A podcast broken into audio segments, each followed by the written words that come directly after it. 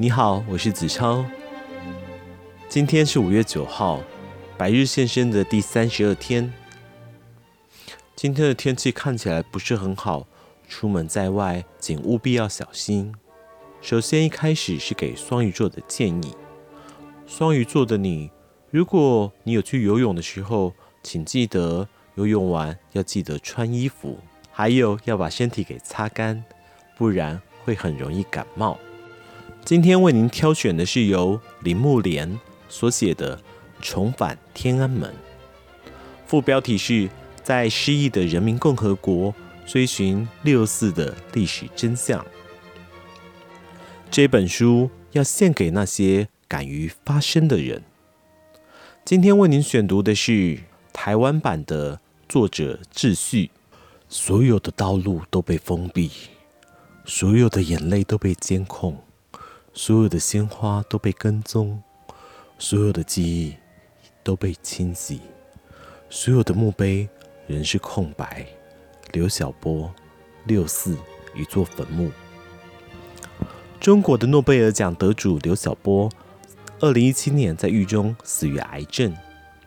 二零零二年，他写下这些诗句，称六四为一座坟墓，一座被遗忘、所荒凉的坟墓。对曾于一九八九年劝天安门学生做最后撤离的刘晓波来说，六四始终是他身体里的一根针。他常常游移到心脏的边缘，偶尔会用针尖试探触碰心的表面。这二十年来，他每年都为六四写下纪念挽歌，像是一种持续不断的忏悔。极其忧伤、讽刺的是，如今他笔下那些被禁止的记忆，不仅仅只是在写一九八九年逝去的冤魂，也是在写他自己。刘晓波的遗体是如此强而有力的象征。中共为了避免他的墓地成为朝圣地，仓促主导了丧礼的安排，并将他的骨灰撒入海中。三十年过去了，天安门事件的记忆没有消逝，反而变得愈发敏感。长年以来，公开的纪念活动都被禁止。近来，当局甚至开始越来越常惩罚私人的纪念活动。二零一四年，十五名知识分子在住私人住宅内举办二十五周年纪念聚会，后来其中五人被捕，并在几天内冠上扰乱公共秩序的罪名。国家不仅监控集体的记忆，更是积极将监控的触角伸向个人。为了避免禁忌思想溜进公共空间，提醒其他人必须遗忘的是。中国当局连人民的脑袋这样私密的个人空间也不放过。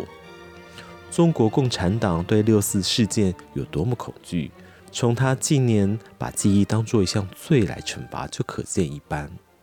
二零一七年，四川异议分子陈云飞被判四年有期徒刑，他的罪行只是为一九八九年在北京死去、葬在成都郊区的学生吴国峰扫墓。随后，陈云飞就被控以寻衅滋事罪。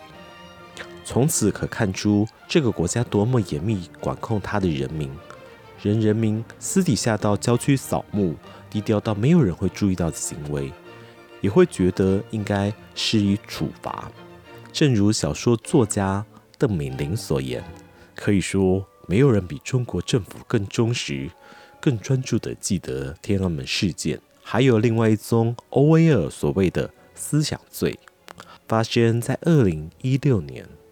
四名男子精心设计了一款纪念款白酒，酒标的灵感来自那张在长安街上与一列坦克车对峙的坦克人图像。这四人被以煽动颠覆国家政权罪起诉。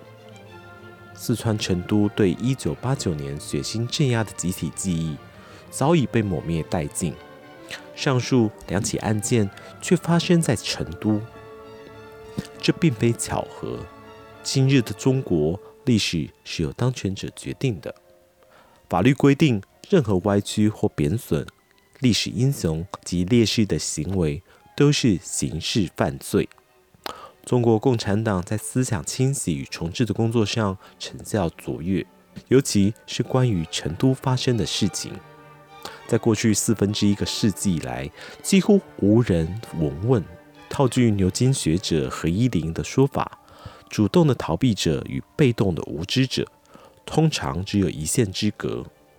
尽管中共可以说是大获全胜，但他显然依旧戒慎恐惧。对任何再小的公共纪念行为都风声鹤唳，生怕有人玷污了纯净的集体记忆。我在写这本书的时候，特意采取了一些预防措施。我从来不在家里或北京的办公室里提及这本书，我也不在电子邮件或电话中讨论这本书。我隐瞒了我的孩子好长一段时间，只跟一小撮人透露我在做什么。我不使用连上网络的笔电写作，并且都把稿子锁在卧室的保险箱里。离开中国之后，我花了好几个月的时间，才不再习惯性的压低声音谈论六四。我意识到，在中国住了十几年之后，我也把六四禁忌内化了。要打破那种沉默滞耗，常常让我感觉到想吐。我还没意识到的是，借由书写这本书，那些被禁止的记忆终会被解开或被释放。我后来在美国、英国、香港、德国和澳洲的大学几十次的演讲中，一次又一次的目睹这个过程在我眼前展开。我在演讲中展示了1989年的官方资料，例如中国当地的报纸、宣传单、内部的报告，也分享了见证者的照片和日记。对一些在场的听众来说，这是他们第一次看见这些东西。曾经一无所知的世界已不再是未知。我第一次的演讲是在2014年，一位中年的中国妇女站起来问了一个问题，她想知道当时的学生运动是否有受到海外的援助。她接着问了第二个问题，口气宛如是在请求宽恕：当时政府告诉我们的一切都是真的吗？有任何一件事情是真的吗？他消瘦的身子明显的在发抖，冷静的提问声夹带了一丝的赞音。许多年以前，他选择了主动逃避真相，那些过去的他就在刚刚被冲击改变了。还有一次，我在美国中西部一部大学演讲，我注意到台下有一位年轻的中国学生一动也不动的坐着，聚精会神的聆听。当我讲完之后，他当着一屋子的美国同学站起来说了一段话。我在中国生活了十八年，直到现在我才发现，我对我国家的历史一点都不了解。我上的是最优秀的学校，管理最好的学校，我对一切都一无所知。就在此刻，他的无知时代已经结束了。对于一些目击者来说，遗忘。则是一种必要的自我保护机制，可以抵御那个巨大到无法言说且尚未解决的创伤冲击。我在成都遇过一群人，他们的学生时代曾上街抗议，亲眼目睹了镇压的过程，却对后续发生的事情撇过头去，不再思考。某一次，在澳洲一所大学的演讲里，一位优雅的中国女士讲述了自己在此之前。几乎遗忘了，她也曾经是成都抗议游行的一员，甚至当地一家医院亲眼目睹政府暴行下的受害者。尽管我来自成都，尽管我仍旧曾在当地，因为天安门对成都人的记忆来说太重要了，但我对于成都的记忆，某种程度上已经消退于阴影中。对其他的人来说，这个创伤让他们失去了原有的纯真。他们的希望陨落，梦想幻灭。周年纪念可以让社会有机会认真的反思，并大声的把想法说出来，努力解决过去历史事件里遗留的问题。但是，当公共事件的记忆被压抑时，社会就无法追究相关责任、反省检讨，以及让为恶的人付出代价。对今日一些年轻世代中国人来说，为了保护自己，无知不仅很重要，甚至是必要的。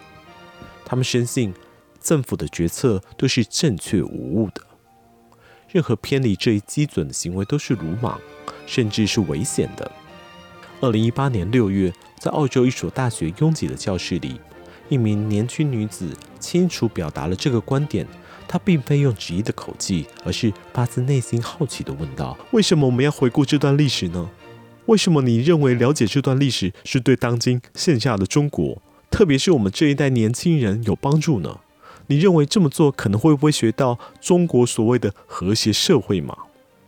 后来。另一名中国学生也走上前来问我，是否思考过，仅仅是关于六四的知识，也可能对我们的完美社会构成危险。对我来说，这还不是最难回答的问题。有一些年轻的中国人会在演讲结束后，在四下无人的时候，偷偷的来找我说话。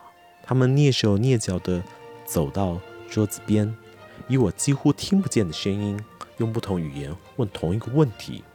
这个问句隐含着一种无声的指责，像是控诉我戳穿了他们的无知。他们想知道的是，到底他们应当拿这些新知识怎么办？既然他们知晓了真相，接下来该做什么？我都这么告诉他们：去吧，尽你所能的去挖掘真相吧，尽其所能的阅读所有能找到的各种资料，利用你手中的一切自由来获取知识。你应该自己决定要接受哪一个版本的国家历史。如果你愿意与他人分享你所知道的六四，更重要的是要铭记不忘。未来的路通往何方？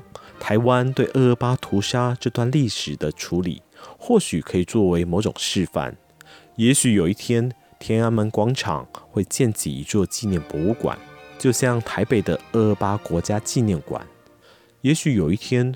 中国也会有一年一度的国家纪念日，就像台湾的二二八和平纪念日。